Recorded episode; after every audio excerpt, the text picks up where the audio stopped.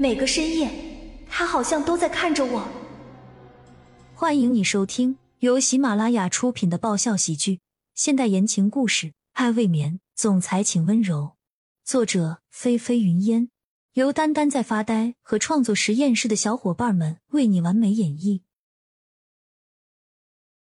第六十二集，沈雨然，既然你当初那么有胆量抢骆君年，现在我也希望你从骆君年那里下手。我最后再告诉你一次，对于骆君年，我让给你。我现在巴不得从来就没有认识过他，你懂了吗？江曼说完，转身就走了。他怕自己再待下去，说不定能和沈雨然动手。晚上的时候，江曼突然接到了季景林的电话，对方邀请他共进晚餐。江曼没有拒绝，在伺候好骆君墨之后就离开了。离开的时候，他明显看到了骆君墨母亲皱起的眉头。但是，可能老太太说了什么，他并没有说出什么难听的话来。可是那个态度摆明了是不赞同江曼这样做的。季景林的车就停在离骆家不远的地方。他上车后，突然想起来季景林回来的目的。你的公司忙得怎么样了？已经弄得差不多了，所以今天就想偷个闲，却不想。季景林迟疑的看着江曼，没有继续说下去。他的意思，江曼明白，肯定是觉得来找他还要别人批准。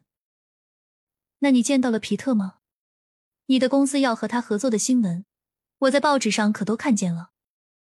江曼耸耸肩，佯装无奈，选择性的忽视他的问题。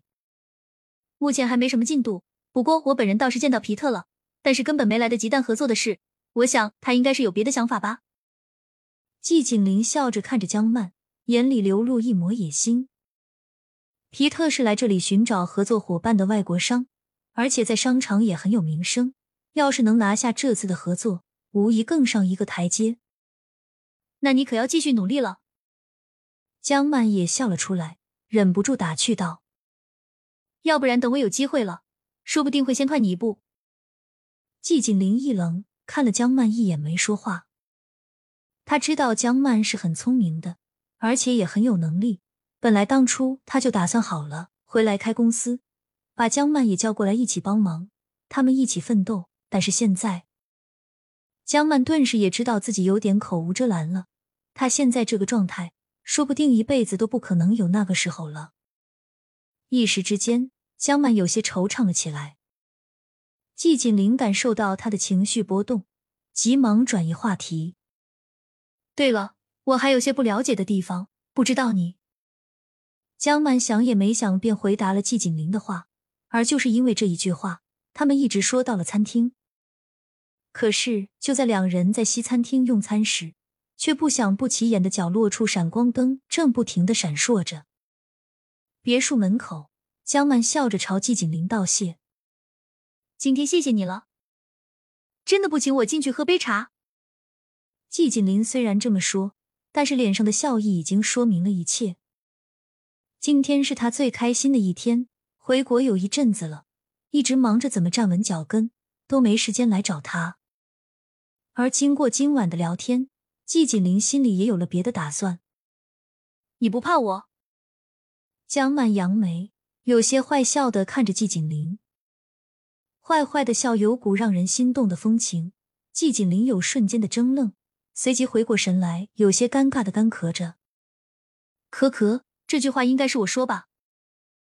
为什么会是你说？难不成女人不能吃男人？